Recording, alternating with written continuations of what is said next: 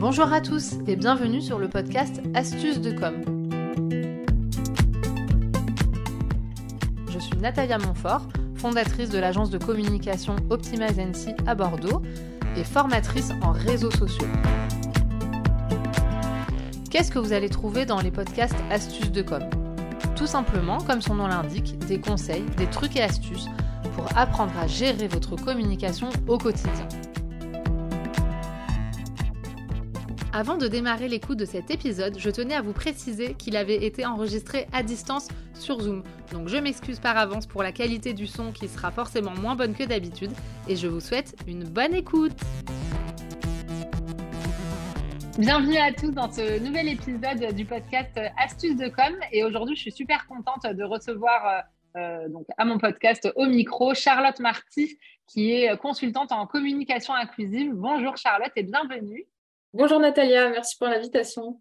Avec grand plaisir. Je suis vraiment contente parce qu'on s'est connus, euh, donc pour la petite histoire, euh, sur Instagram. En tout cas, c'est comme ça que je t'ai euh, découvert. Et donc voilà, je suis déjà fan de ce que tu fais.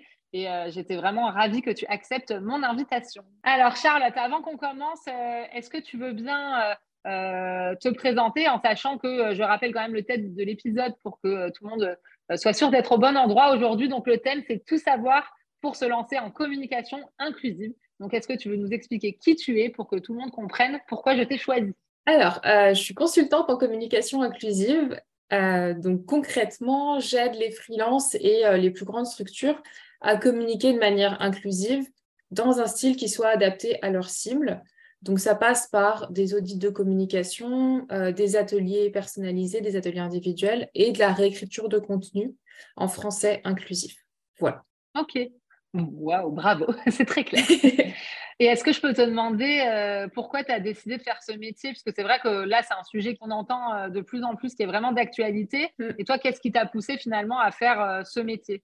En fait, initialement, moi, je suis traductrice. Et j'ai eu de plus en plus d'entreprises qui me demandaient de traduire vers du français inclusif. Et ça m'a beaucoup intéressée parce que ça rejoignait aussi mes engagements féministes. Et j'ai vu qu'il y avait une, une, demande, en fait, parce que toutes les consignes de traduction inclusive n'étaient pas claires. On voit qu'il n'y a pas vraiment de règles figées pour le français inclusif. Et donc, je me suis dit, voilà, il y a de plus en plus d'entreprises qui cherchent à, utiliser euh, le langage inclusif, mais qui n'ont pas forcément euh, les en tête, euh, qui ne savent pas forcément comment faire concrètement. Donc voilà, c'est pour ça que je me suis, je me suis lancée là-dedans, que ce soit pour les freelances ou pour, pour les entreprises, pour justement aider à, concevoir un peu une stratégie de communication euh, inclusive qui soit adaptée en fait à la cible parce que c'est souvent ça la problématique. Mais en tout cas, c'est un beau challenge parce que même si c'est un sujet qui est de plus en plus euh, euh, de plus en plus d'actualité, il y a quand même beaucoup de travail à faire parce que dans l'esprit des gens, quand tu parles de communication inclusive, on parle du point médian, etc. Alors que moi qui te suis, je vois que c'est beaucoup plus large et c'est pour ça que je trouve c'est hyper intéressant que tu sois avec nous aujourd'hui. Oui, c'est sûr qu'il y a beaucoup de choses euh, autres que le point médian. On va en discuter. Et euh, donc justement, euh, si tu devais, toi, donner une définition de la communication inclusive, comment, comment tu pourrais définir ça? Alors, pour faire simple, c'est une forme de communication, donc que ce soit à l'écrit ou à l'oral, qui consiste à contourner le masculin générique pour rendre visible toutes les personnes, quel que soit leur genre, donc les hommes et les femmes, et aussi les personnes non binaires. Euh, je vais donner un exemple, ce sera peut-être plus parlant. Euh, par exemple, au lieu de dire nos collaborateurs, quand on est une entreprise, on peut dire nos équipes, notre personnel, nous, notre entreprise, etc. Ça permet d'éviter ce masculin collaborateur et d'inclure euh, toutes les personnes. Voilà. Ça, c'est parlant au moins avec cet exemple. OK. Et euh, donc effectivement, donc toi tu nous disais euh, tout à l'heure que c'était parti finalement euh, d'un engagement un peu féministe, etc. Mm. Mais c'est vrai quand on te suit, on voit que ça va au-delà de ça parce que c'est l'inclusivité finalement de manière générale. Quand je regardais ton post de tout à l'heure sur les visuels notamment inclusifs, ça parle également donc bah, tout ce qui est typologie de personnes, couleur de peau, mm. c'est beaucoup plus large que le masculin ou le féminin finalement. Oui, complètement, complètement. L'idée, c'est d'éviter tous les stéréotypes quel qu'il soit, euh, et de faire d'avoir une communication qui vraiment parle à tout le monde et qui inclut tout le monde. Et euh, voilà, ça part, là, quand on parle d'écriture inclusive, notamment, on pense au point médian et à l'inclusion des femmes, mais ça va bien au-delà et c'est toute une démarche qui est plus euh, globale que ça, en fait. Ok. Et euh, à ton avis, euh, qu'est-ce qui fait que là, depuis quelques temps maintenant, c'est un vrai sujet, que les entreprises s'y intéressent? Qu'est-ce qui a été le déclic finalement? Alors, je pense qu'il y a plusieurs, plusieurs choses. Déjà, c'est générationnel un petit peu. C'est-à-dire que la Gen Z est plus fait plus attention à la manière dont communiquent les entreprises et va plus orienter ses choix d'achat, notamment ses décisions d'achat, vers des entreprises qui partagent ses valeurs, etc.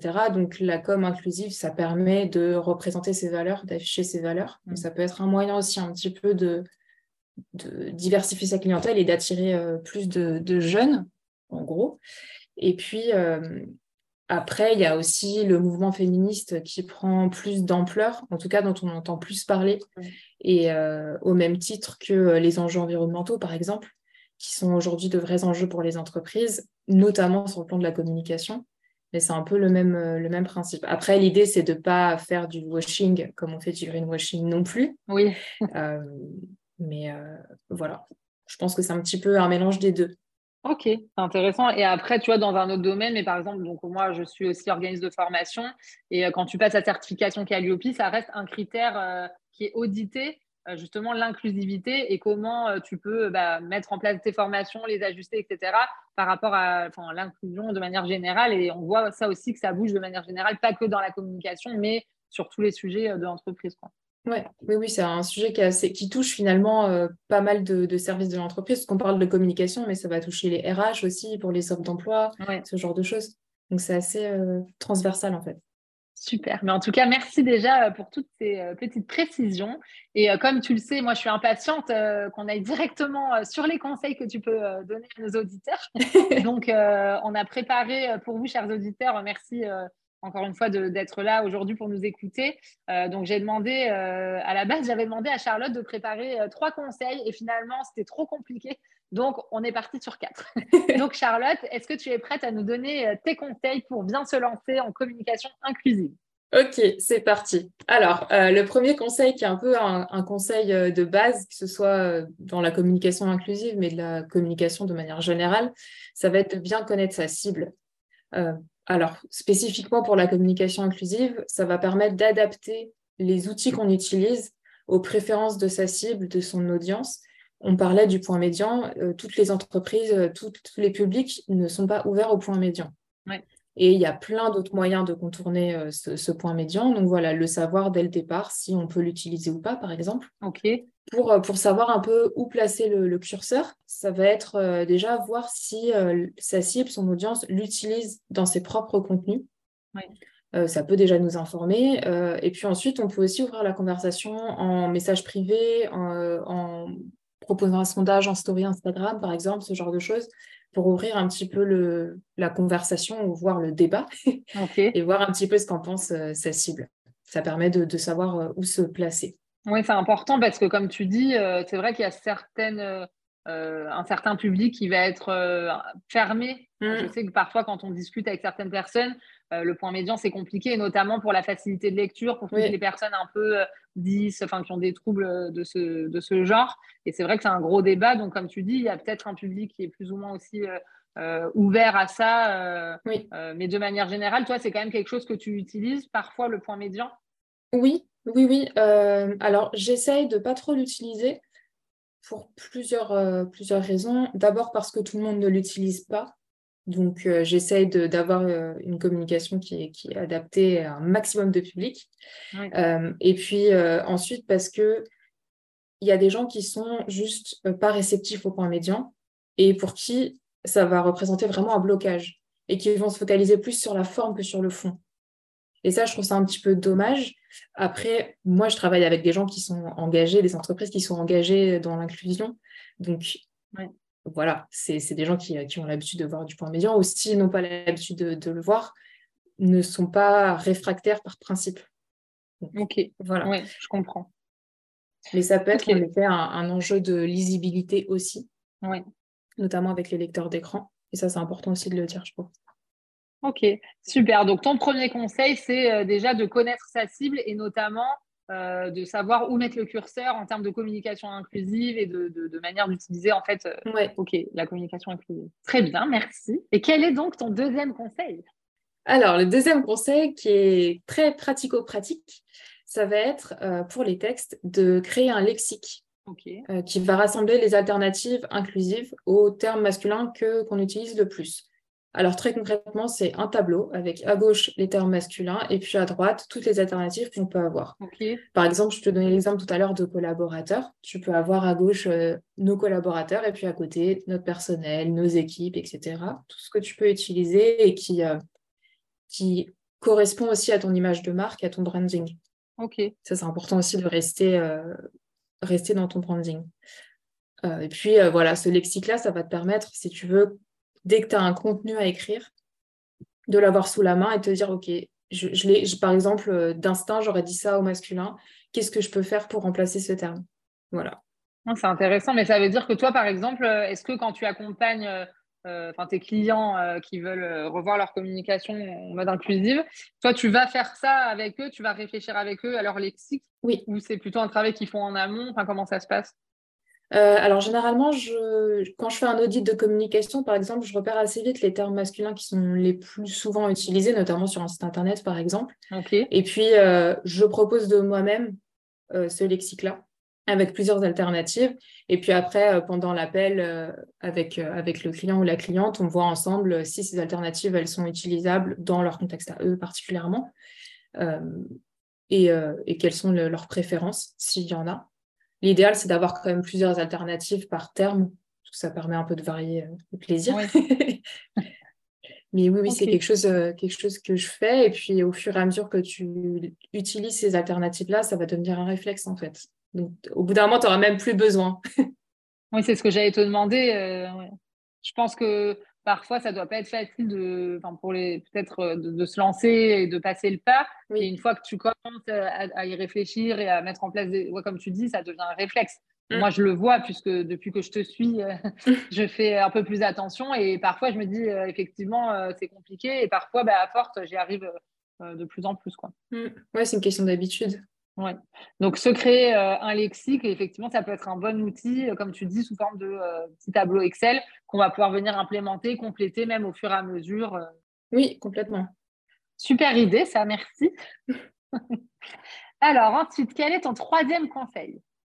Alors, donc là, on a parlé du lexique. Ça va être de reformuler complètement les phrases si on est bloqué sur un mot au masculin. Si on a une phrase avec un mot masculin et qu'on ne trouve pas d'alternative à ce mot en particulier, et qu'on n'a pas envie d'utiliser le point médian ou qu'on ne peut pas l'utiliser pour une raison X ou Y, on peut complètement reformuler la phrase. Souvent, c'est plus simple de reformuler la phrase que de rester euh, bloqué sur un mot et de chercher absolument à remplacer juste ce mot-là dans la phrase. Euh, pour te donner un exemple, par exemple, euh, quelqu'un qui va être coach pour des freelances, qui pourra dire, voilà, avec ma méthode, devenez plus productif. Oui. Plutôt que de se dire, OK, comment je change productif? Si je mets un point médian, ça fait productif, point V. C'est pas, très heureux. Euh, tu peux très bien dire gagner en productivité. OK. Voilà, ça va être euh, vraiment euh, de, reformuler complètement les phrases quand c'est nécessaire. Et puis, ça permet aussi d'avoir une phrase qui est souvent plus courte et plus impactante. Là, tu vois, le fait de, de, dire gagner en productivité, tout de suite, on voit le, gain, si tu veux. Oui, c'est ça. C'est exactement ce que je me suis dit quand tu l'as reformulé en plus. Et ça, pour toi, euh, c'est facile à faire, toi qui es vraiment là-dedans, dans ces métiers, etc. Tu arrives facilement à reformuler ou parfois aussi tu es confronté à des difficultés euh? Non, parfois c'est parfois c'est pas simple, je vais pas te mentir. Euh, il y a des petites astuces, des petites choses qui sont devenues des réflexes euh, mais euh, parfois, oui, il faut vraiment se creuser la tête euh, pour trouver la bonne formulation et puis aussi avoir une formulation qui reste, notamment sur le web, qui reste impactante. ne pas avoir des phrases à rallonge, etc. Donc, ça nécessite des petits aménagements parfois qui ne sont pas toujours simples. Ok. Et sur la partie reformulation, est-ce que tu peux nous donner un conseil, par exemple, quand les personnes soit veulent chercher un mot, un synonyme, enfin un mot différent et qu'ils ne trouvent pas, donc tu as la reformulation, et à quel moment ils peuvent se dire jusqu'où je peux aller dans la reformulation, enfin pour que ça reste quand même euh, euh, cohérent. Euh, est-ce que tu as des conseils? Ben, Alors, tu parlais de synonymes, justement, utiliser un dictionnaire des synonymes pour avoir ah un peu des idées. ok. Puisque ça peut aussi amener, sans avoir un synonyme parfait, si tu veux, un équivalent parfait, ça peut te, donner des petites idées. moi, j'utilise celui d'Antidote parce que j'ai le logiciel Antidote ah pour de, correction. Mais ça peut être n'importe quel outil de synonyme. Il y en a plein sur Internet mm. qui sont gratuits. Et, puis après, où placer, enfin jusqu'où aller, en fait, ça va dépendre du, ton que tu veux garder, du ton de ton texte. Donc après, c'est à toi de voir en fait où toi-même tu, tu places le curseur. C'est comme dans la rédaction, en fait, tout simplement, c'est un peu les mêmes contraintes qu'il y a en, rédaction pure et en réécriture. Ok, super. Donc après, toi, là, quand tu parles de reformulation, quand tu accompagnes une entreprise, par exemple, tout à l'heure, tu nous parlais d'audit, tu fais le lexique, etc. Et quand tu fais ton audit, si tu vois que euh, sur tout le site, par exemple, euh, bah, il n'y a pas du tout de. L'inclusivité n'est pas, n'est pas au rendez-vous, ça veut dire que toi, tu vas pouvoir même proposer euh, des reformulations des textes du site pour l'adapter, en fait. Oui, complètement. Complètement. Ok. Ok, très, très bien. Merci beaucoup. Et alors, quel est ton quatrième conseil? Alors, quatrième et dernier conseil, puisqu'on a pas mal parlé des textes, Là, euh, on va parler des visuels plutôt. Euh, parce que c'est vrai, quand on parle de communication inclusive, on a souvent en tête l'écriture inclusive, mais pas forcément le visuel. Euh, et donc, c'est faire attention aux stéréotypes qui sont véhiculés, que ce soit dans les couleurs qu'on utilise et aussi dans les images, de faire attention à représenter des personnes de tous les genres, de toutes les morphos, de toutes les couleurs de peau, etc.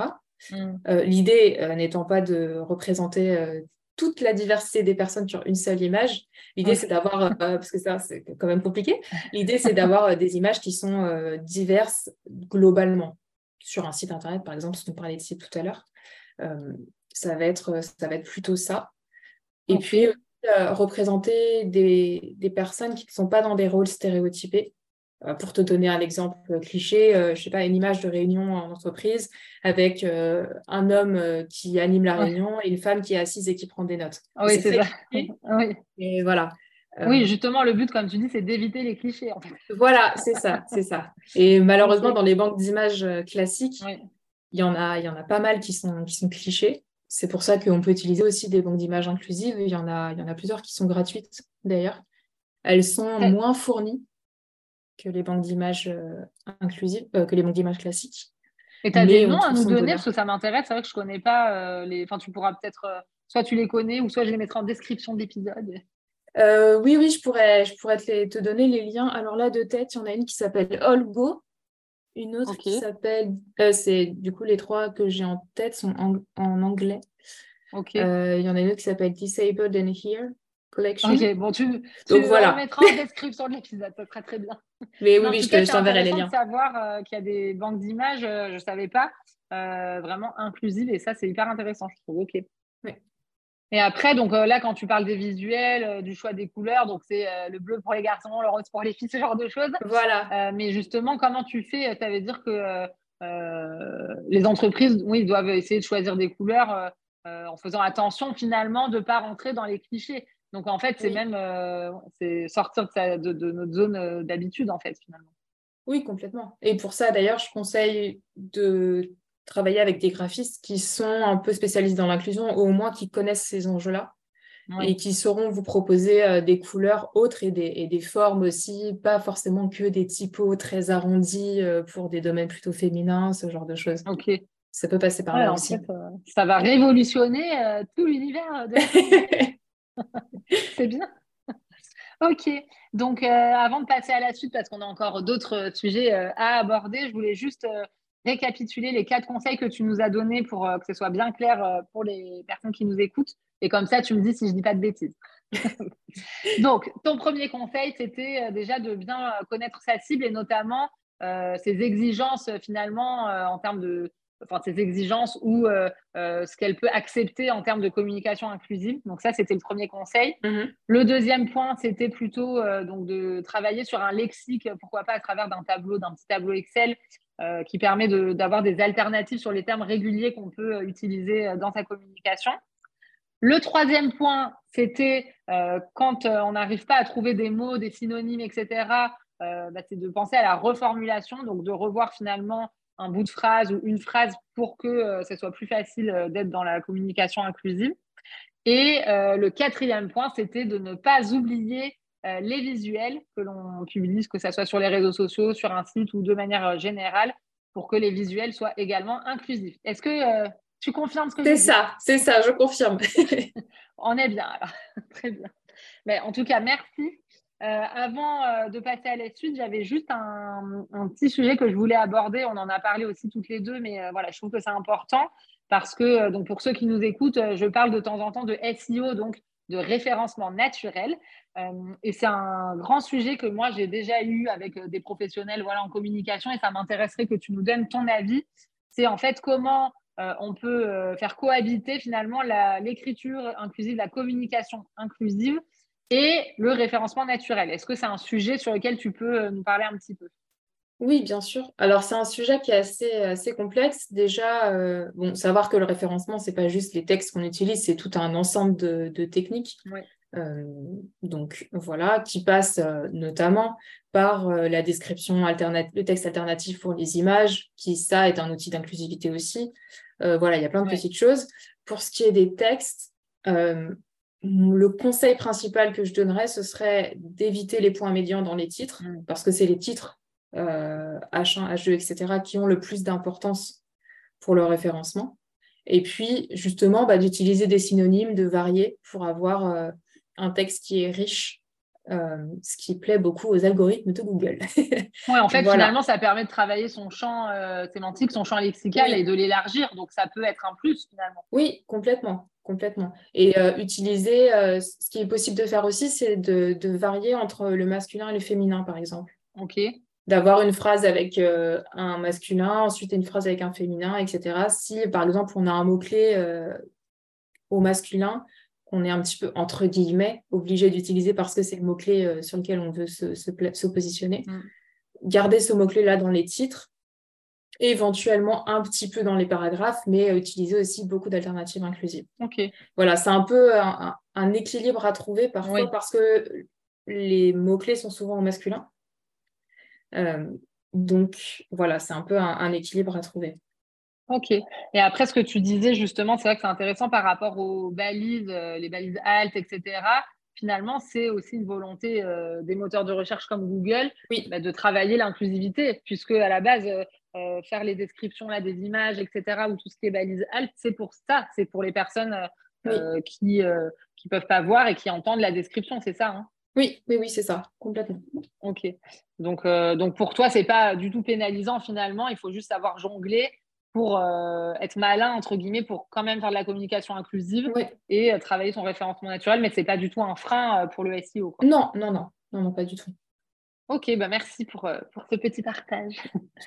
Et euh, donc, on avait euh, vu toutes les deux aussi que, donc là, tu nous as vraiment donné des conseils pour voir bah, effectivement comment intégrer la communication inclusive, voilà, sa stratégie au quotidien.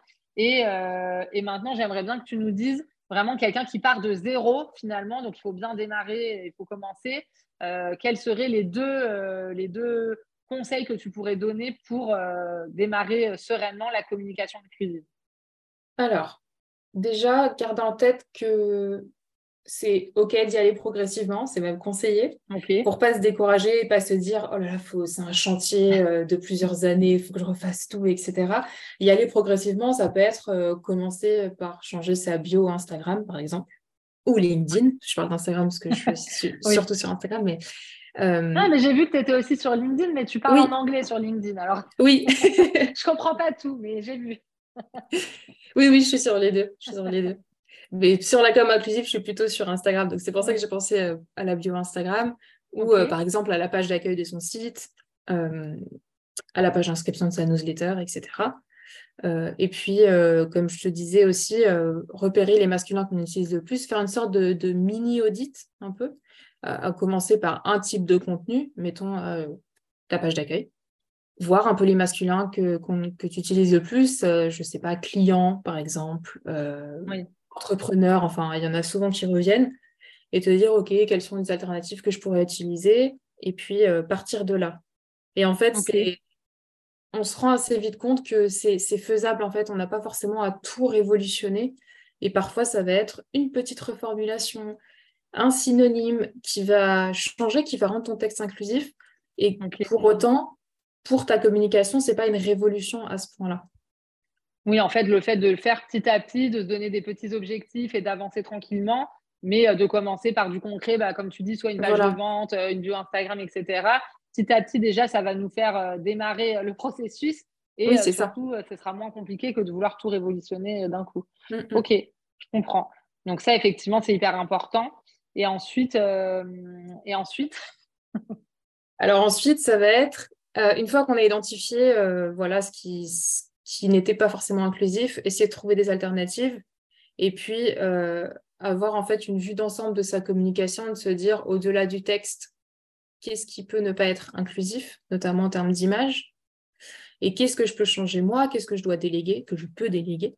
Euh, on parlait d'ailleurs du graphisme, ça peut être quelque chose à, déléguer notamment pour avoir une, image de marque plus inclusive. Euh, et voilà, et se créer son plan d'action étape par étape, le suivre et y aller, comme je disais, progressivement. Et ça peut passer euh, par euh, des lectures plus approfondies sur le sujet, par euh, des outils spécifiques comme des dictionnaires de synonymes inclusifs. Si tu veux, je pourrais te, donner des, références. oui, avec en partager. Parce que c'est hyper utile. Moi, ça m'aide euh, ça m'aide pas mal. Oui, je pense que ça pourra bien aider bah, les personnes qui s'intéressent au sujet et qui nous écoutent. Oui, oui, et puis c'est des, des, choses qui, qui, ensuite deviennent des réflexes. Donc au début, on a besoin d'outils et puis après, euh, c'est, ça devient un réflexe en fait. Oui, en fait, euh, c'est ce que tu me disais, c'est qu'il faut s'exercer et après, ça devient des automatismes et on devient de plus en plus expert euh, sur le sujet. Exactement. c'est vrai que ça, enfin, pour les personnes qui veulent peut-être vraiment voir les choses plus loin, etc., bah, de se faire accompagner par toi, par exemple, je trouve que c'est quand même intéressant de, de pouvoir avoir quelqu'un aussi de l'extérieur qui nous accompagne euh, là-dessus. Quoi. Mm, mm. Oui, d'avoir un regard extérieur et de.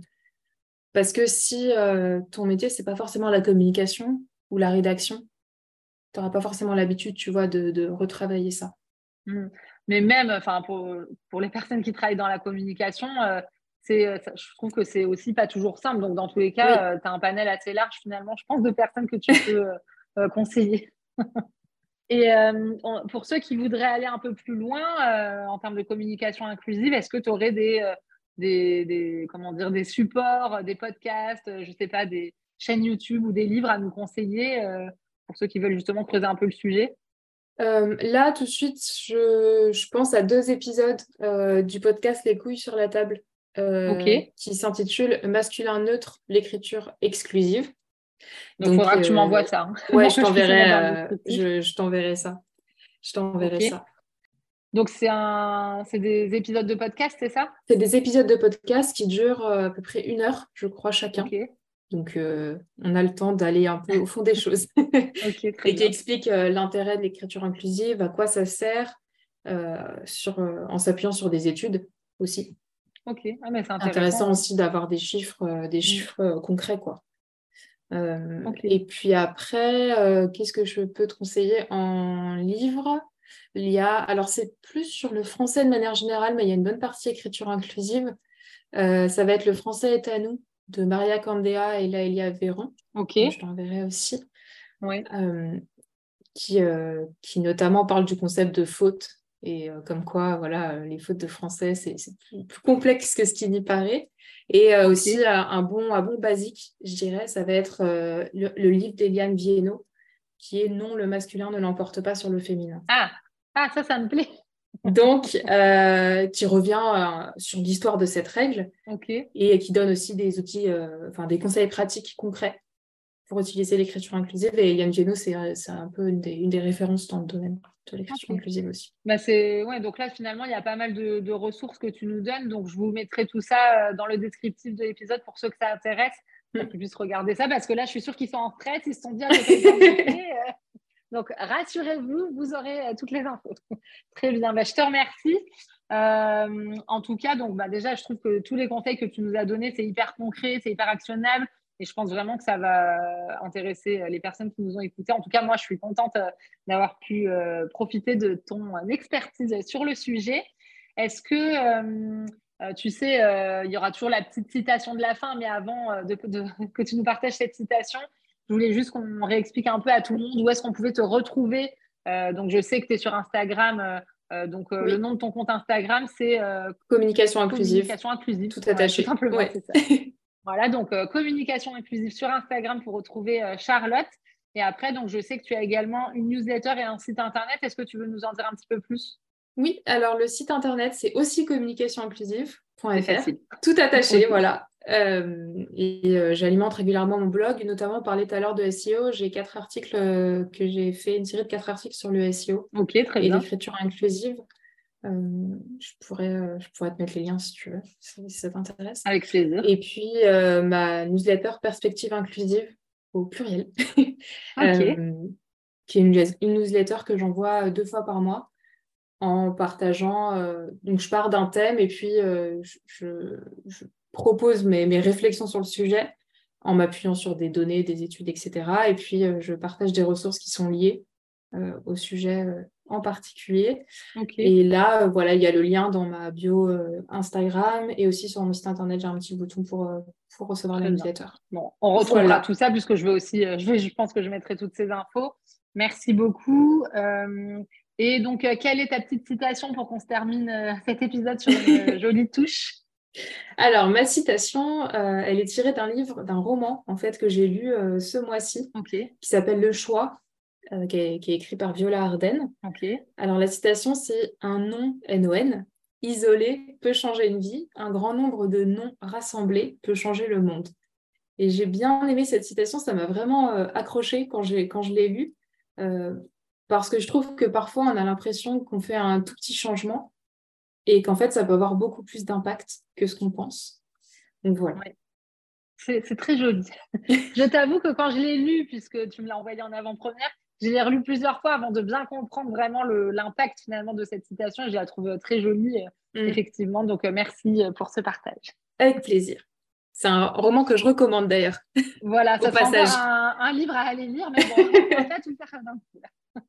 Donc, euh, avant euh, bah, de dire le petit mot de la fin, donc je voulais juste rappeler euh, aux personnes qui nous écoutent. Donc, Charlotte bah, peut vous accompagner si vous le souhaitez à travers un audit de communication, notamment sur la partie inclusive. Donc, n'hésitez pas à la solliciter si c'est un domaine qui, que vous souhaitez travailler. Et sinon, donc moi, je voulais déjà te remercier, Charlotte, pour cet épisode. Bah, merci, à toi. conseils. Et euh, voilà, je remercie euh, tous les auditeurs euh, d'être présents. J'en profite juste pour glisser un petit mot.